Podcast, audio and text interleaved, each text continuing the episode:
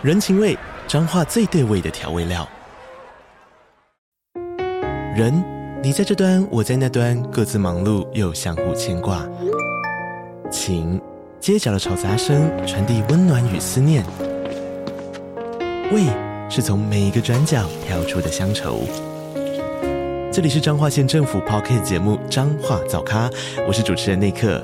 从彰化大小事各具特色到旅游攻略，透过轻松有趣的访谈，带着大家走进最在地的早咖。准备好了吗？彰化的故事，我们说给你听。以上为彰化县政府广告。Hello，大家好，欢迎大家收听《失婚妇女糗嗨嗨》，我是美乐妮，没了你我糗嗨嗨。最近呢，有一个新闻，美乐妮姐姐看了有点生气，就是在台中有一个女生，她出来说她在二十五年前被她当年的国中老师从国二到大一被权势性侵了四年。啊，Oh my God！身为一个妈妈，听到这个是不是有够生气加崩溃的？但是更令人生气的呢，就是这件事情其实它没有什么新闻在报，大家就可以猜到这后面有可能的原因了，对不对？当年的这一个老师呢，后来他成为了某个学校的校长，而且即将要退休。那这个女生为什么这个时间点说出来呢？因为目前他是担任一个教职的工作。前阵子，因为他担任到了一个校园性别事件的调查人员，那他在调查事件的时候呢，一边调查，他才意识到，哎，原来自己曾经也是这样子校园性侵事件的受害者。然后才恍然大悟，想说啊，原来以前那个老师对我做的事情，其实就是权势性侵。他才真正了解这件事情之后，来出面指控。那什么叫做权势性侵呢？就是你利用你的一些身份地位，或者是你的权势，你去威胁利诱受害者，说你如果不跟我怎么怎么样，那我就会怎样怎样对你，然后让那个人感到很害怕，于是就只好。被他做一些侵犯的动作，像是像是这个老师，他就是他以关心学生为由哦，他说我要帮你做课后的辅导，我要好好看看你的功课等等。他就在以前常常这样子单独的接触他，然后会把女学生在下课以后。单独留下来说要辅导他的作业，而且同时他还不让其他的男同学接近这个女生。然后时间久了呢，他就跟这女学生说：“哦，我已经爱上你了，所以呢，你要跟我在一起。”这四年当中，并不是只有这样子什么口语侵犯，其实还对他做了很多性侵的行为。那这段关系当中啊，这女生想要离开的时候，这个老师呢，他就会生气的辱骂她，然后甚至说他会以他的学业还有未来的出路都当做一些威胁的筹码。不但只是威胁他，还会威胁他的父母，就是说，哦，你女儿如果没有来我这边，好好的让我辅导，好好的让我加强她的功课的话，这样子她以后是没有办法去好的学校的哟，等等等等，就是用这种很恶劣的手段。那为什么当学生还有家长听到这样子的时候，就会顺从了老师的意呢？因为其实你知道，在求学时代。不管是求学时代啦，或者是不是在求学时代，每个人其实都很希望受到肯定。那尤其是刚刚讲到你在求学时代，你最希望受到的就是老师的肯定嘛，长辈的肯定嘛。那所以就让这件事情好像在那么很合理的状态之下，就这样延续了好几年。那这个案件呢，真的看了很不高兴的一个地方，就是明明之前都还是在性平调查阶段。但是这个老师还透过管道拿到这个女学生还有她爸爸妈妈的联络方式，又在用以前那一套去威胁他们，就是说，哎，这个都已经过了什么刑事的追诉期啦，你们现在还要出来闹这个，你都不怕受学生受到影响吗？不啦不啦不啦，真的是超不要脸人渣！我觉得哦，这个我觉得你要诅咒他鸡鸡烂掉都已经有点太那个了，因为他都已经老了，只好诅咒他下地狱。OK。啊，你知道每次啊，美乐你姐姐只要是看到这一类性侵，然后小孩不敢讲，然后最后才讲出来的这种新闻啊，我都会很马上带入到我跟我女儿的状态，我就会想说，因为毕竟我生的也是一个女儿，我现在不是说女儿比较危险，生儿子同样也有可能会遇到这种危险。如果他今天真的遭遇到了什么事情，你一定会希望你的小孩就是开诚布公的告诉你，然后让你可以帮助他吧，对不对？那身为家长的我们，如果真的不幸哪一天遇到这件事情的话，我们应该要怎么办，或者是我们要怎么应对我们的小孩才好呢？你一定是不希望他默默的忍受嘛，你也不希望他把这个所有的痛苦呢都是藏在心里，或者是你也不希望他因为很害怕，所以什么都不敢讲。所以呢，其实。唉，虽然说的很简单，但是我知道做的很难。就是你必须你要好好一直跟你的孩子保持一个畅通的说话的管道。你不要让小孩觉得说我有事情的时候我就不要跟妈妈分享。就是你要让他知道喜怒哀乐通通都可以跟妈妈或者是爸爸都可以跟大人分享，大人是可以帮助他们的。好，那因为呢，我觉得这件事情并不是我一个人可以单独教大家的，因为毕竟我不是专业的人士。所以，美乐妮姐姐有先去请问了一下草木谈心，他们是两位很专业的智商心理师。那所以，当你身为一个家长，你遇到小孩来告诉你说他被人家侵犯了，或者是他被人家做一些奇怪举动了，或者是他真的很糟糕，就是被性侵了，你要用什么态度来回应他们？好，第一点，请爸爸妈妈们先深呼吸，好好说话，因为你接下来所有要讲出来的话，都对孩子来说很重要。好，那第二点，你要跟孩子说谢谢，谢谢他告诉你。那我们身为爸爸妈妈，就是好好的听，我们不可以对受害者，就是你的孩子，有二次的伤害。当他们在跟你说的时候，请大家记得，你一定要跟他们说这件事情不是你的错，OK？就是妈妈会支持你的，妈妈会陪你的。然后再来就是我要说的，小孩已经受伤害了。那身为爸爸妈妈的，不要因为我们一定会很紧张，我们一定会很难过，我们一定会很生气。但是你不要因为这样子，你就去责备你的小孩，说：“那为什么你都不讲？为什么你现在才说？”这样小孩会觉得我就说了啊，我现在不是跟你说，那怎么变成我好像说得不够快，说得不够及时，或者是我不是马上说，我反而又做错了一件什么事？不要不要不要这样子哈！而且很多的性侵其实都是发生在熟人身上。那如果小孩说了什么，请你不要质疑他，说啊，是你搞错了吧？哪个叔叔不是这种人吧？他怎么可能会这样？千万不要有这种质疑，因为孩子当他要讲出来的时候，他一定是鼓起很大的勇气来告诉你了。你首先一定要相信他，不要质疑他，不要以为你认为的那个叔叔或伯伯或是哪个老师是不可能做这件事情的。我跟你说，知人知面不知心，你要相信的就是你的孩子，哈。或者是呢，接下来这一点就是，你千万不要想要从你的小孩身上去找出他被侵犯的原因，因为原因不在小孩身上，是在加害者身上。比如说，如果你的小孩今天被谁什么偷摸大腿或干嘛，你不是去质疑说那个人怎么可以这样子做，而是去质疑你的小孩说，那是不是你的裙子穿太短了？是不是你今天做了什么？为什么你要跟他单独出去？我不是就跟你说了你要小心吗？等等等等，我觉得这些话其实有的时候都是家长的直觉反应，或者是无心的一句话，但是其实这些话在小孩的耳朵里面听起来。都像是责备，都像是在怪罪他，懂吗？我们不要让小孩有这种心情。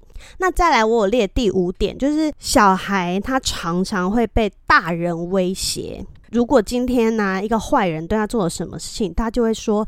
这件事情是我们两个人的秘密，你不可以跟别人讲哦。讲了的话，你爸爸妈妈就会不要你哦，他们就会讨厌你哦，或者是你不可以跟老师讲，这样老师会让你不能待在学校哦。其实坏人他有时候他会用威胁的口吻来让这件事情不要被小孩说出去。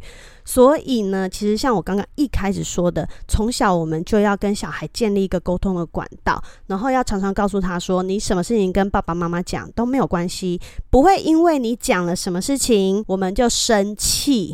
OK，我知道这很难，尤其是母羊座的爸爸妈妈，我知道很难。但是如果小孩今天你觉得他神色凝重的想要跟你讲一件事情的时候，深呼吸，回到刚刚第一点，我们深呼吸，然后问小孩说：“你希望我们怎么做？你希望我们怎么帮助你？好不好？”那最后这一点呢，是要给家长的。身为一个家长，如果你听到小孩有这样子跟你讲的时候呢，请你一定要去寻求协助。如果你的小孩今天是在外面受到伤害，请你带他去医院验伤。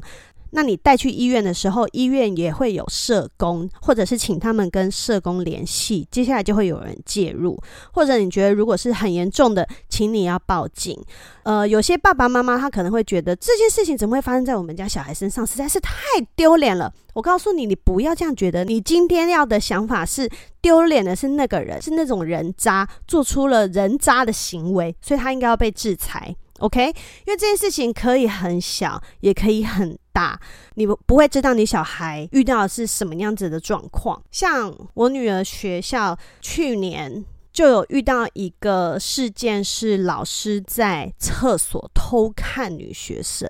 哦，你听到这种事情，你就会觉得，干，校园，你一个老师，然后你去厕所偷看女学生，这什么状况啊？那这件事情当然没有像我一开头讲的事件是到性侵好几年这么严重，但是你他妈，这你是为人师表诶，然后你在那边看女学生上厕所干什么？那这个老师后来当然也是就是有警察介入，然后已经在走法律程序了。那后续怎么样？其实我也不太清楚。但是你就要马上跟你的小孩说，如果你在学校有遇到这种事情，你该怎么办？你要怎么寻求协助？然后你千万不要骂小孩说你干嘛去那间厕所上厕所啊？因为怎么会有人知道呢？Right？因为犯罪的人他怎么会告诉你他要在哪里犯罪呢？如果我们知道去到什么地方会遇到不好的事情，我们怎么可能会去呢？Right？所以真的千万千万千万千万，大家要记得，我们不可以检讨受害者，好不好？受害者已经很可怜了，不管受害者是今天是小孩，或者是我们老人家。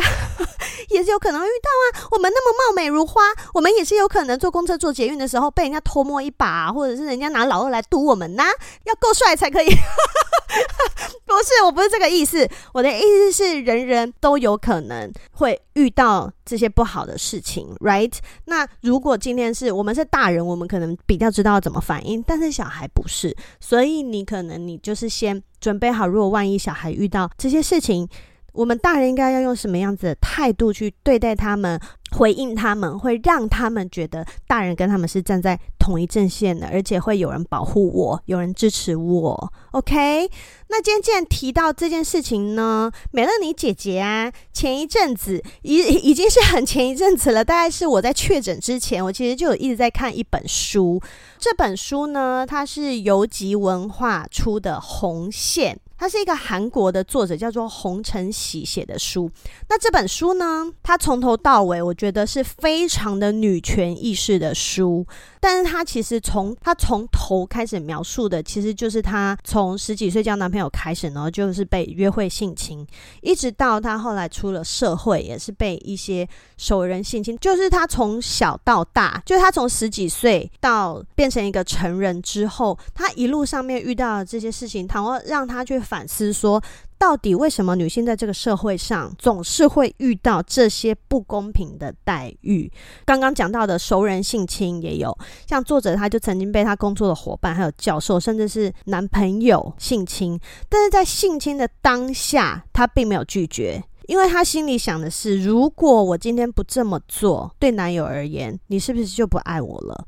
她被工作伙伴性侵的时候，她也是觉得，诶，为什么就这样发生了？那我应该说不吗？你知道我在看书的当下呀，我就会觉得你说不啊，你就是要说不啊，我心里面在这样呐喊。但呐喊完以后，我就会想说不对，我这样是在检讨被害人。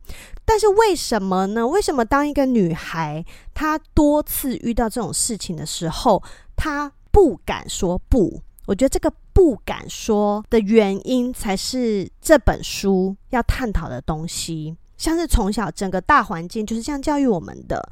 嗯，A 片里面就是这样子演的，全部都是以父权思想在做做爱这件事情。那大家这样子说，老师这样子教，我的男朋友也是对我，所以对这件事情就是这样。我们女性不管遇到了任何跟性别有关的东西，或甚至是单纯的在床上，我就是没有办法表达自我。它里面有一段，我觉得写的很可爱，就是他觉得他跟他的性伴侣在做爱的时候呢，因为他也不敢去讲他自己喜欢的方式是什么，然后而且好多年他根本就是连高潮都没有。但是每次你看很多女生都这样啊，喜欢在床上假高潮，right？然后或者是你遇到了一个你觉得好像 OK 的人，然后如果他真的干得很卖力，你也是会觉得啊，我就稍微叫一下好了，你也没有真正的那么敢在床上就是百分之百。告诉对方说你喜欢的是什么，你今今天很爽还是你不爽？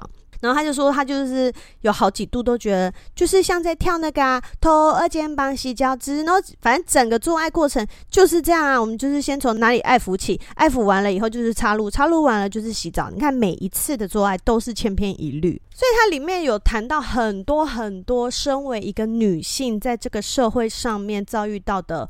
不公平的待遇，或者是你不敢表达的原因，她都有做一些探讨。还有包括她跟她的男朋友在交往的时候，她怀孕了。那为什么所有怀孕的担心、害怕的心情，都要是女生这一方单独来承担？让她怀孕去堕胎，这个男朋友也就人间消失了。而且她找男朋友的时候，男朋友的妈妈还来告诉她说：“你不要再烦着他了，这根本就是什么撒狗血的剧情。”但是就在这个女生的身上都遇到了。我觉得你说夸不夸张？当然是夸张。但是借由这些很夸张的事件，可以让我们更去思考：诶，我是不是在某个地方的观念也是这样，需要去做一些突破？像是这个作者又有很可爱的地方，是 他在前面一开始他就做了一个呐喊，他说：“拜托姐妹们，你们去自慰吧，因为你唯有自己知道自己的性高潮的愉悦在哪里。你在床上跟另外一个人的时候，你才知道你跟这个人有没有办法达到所谓的性高潮。真的很多女生，她们这一辈子，她们就遇到了一个烂他，不知道怎么做爱的老公。”然后可能从交往到结婚，这辈子都不知道什么叫做高潮。那如果你连你自己自慰都不会，你都不知道怎么会有那种感觉的话，你怎么可能有一个告诉别人，让别人来满足你的那一种空间呢？对不对？因为很多女生就跟这个作者一样，高潮都会一直被排除在性爱之外。你不觉得这句话听起来太可怜了吗？如果今天同样的事情发生在一间餐厅，我们去吃了一个餐馆，然后呢，小姐给你的牛排，你明明就是要八分，你喜欢很熟的牛肉，结果她给你了一个三分，切开来都是血，你会说吗？你一定会说啊！你不满意的食物要进到嘴里的东西，你会告诉别人。你喜欢不喜欢？你满意不满意？但是为什么进到下面的那一个嘴的东西，你没有办法告诉对方你满意还是不满意呢？是不是？那因为知道很多女生会有这种心情啊，所以我觉得 这个作者虽然他写的东西真的算是很严肃，然后在探讨的也是女性思维跟男性思维不一样的地方。但是她有些心境描述的真的是很可爱，就他会说，女生如果在跟她的男朋友做爱，那明明知道我等一下不会有高潮，但我还是做，只是因为怕我男朋友生气的话，那不如我还干脆跟你收了钱再做呢。我觉得他用了很多的实例，让女生看到会非常有。同理心，那当然，作者他现在啦，他现在是很做自己的一个人，所以其实呃，这本书最后面也是有探讨一些不同的关系，比如说像我们之前有讲到的开放式关系，只要是你喜欢、你觉得舒服的，你都可以去尝试，然后要倾听自己心里的声音，OK。希望大家如果有兴趣的话呢，可以去看看这本书，让你是从先从诚实的认识自己、面对自己开始，然后再勇敢的把自己的感觉说出来。哈，那各大网站都有卖，而且游集文化呢想要送两本书给秋嗨粉，赞赞！所以我会把呃抽奖的活动资讯也公布在我的 IG 上面。好，那今天就只是跟大家做一个小小的分享跟介绍。最后呢，我要跟大家公布一件事情，重磅消息没有啦。之前不是在一百集特别节目的时候，有跟大家说明年初美乐妮姐姐会有一个小计划吗？那因为呢，这个小计划我想要让它顺利的执行，所以姐姐在未来这两个月需要先闭关处理一下。那我觉得节目，因为它会占我很多很大块的白天空闲的时间，因为大家知道我，小孩放学以后就要弄他嘛，所以我白天很大块的空闲时间，如果都在。做节目啊，我要写脚本，我要录音，然后还要剪接等等等等，其实还是蛮花时间的。所以美乐妮姐想要先专心的做我的计划，节目我会先暂停更新一阵子。那时间多久呢？我希望是一万年，没有。我在想，大概会是四个礼拜，好不好？接下来会有一小段时间，我不会做节目更新。但如果有一些生活上好玩的事情，我可能会做周末秋海嗨单元，好不好？那如果大家想我的话呢，就把之前的集数都拿出来重听，或者是美乐玲姐姐人还在，只是没有做新节目。所以想我的话呢，就来 IG 跟我聊天。那希望今天跟大家聊的会对大家有帮助。然后还有一些小活动的，欢迎大家一起来参加。那你喜欢今天的节目的话，就帮我订阅还有分享给你觉得需要的朋友喽。用 Apple Podcast 在听的话，也欢迎给我五颗星星。然后刚刚讲的 IG，IG 都追踪起来哦。我知道有一些太太们呢，因为你们是不敢追踪，对不对？因为怕你的老公看到你有在追踪失婚妇女俏海嗨呢，就会发现你有离婚的意图。没关系，你就记得有的时候上来看看线动，然后还是可以来跟我讲讲话，好不好哈？啊，如果觉得节目很棒，想要抖内让姐在没有做节目，然后也没有夜配，也没有干爹的这段时间里面呢，有些小零用钱的话，也欢迎大家多多捐献哈，广结善缘。那今天的节目就到这边，我们就下次见喽，拜拜。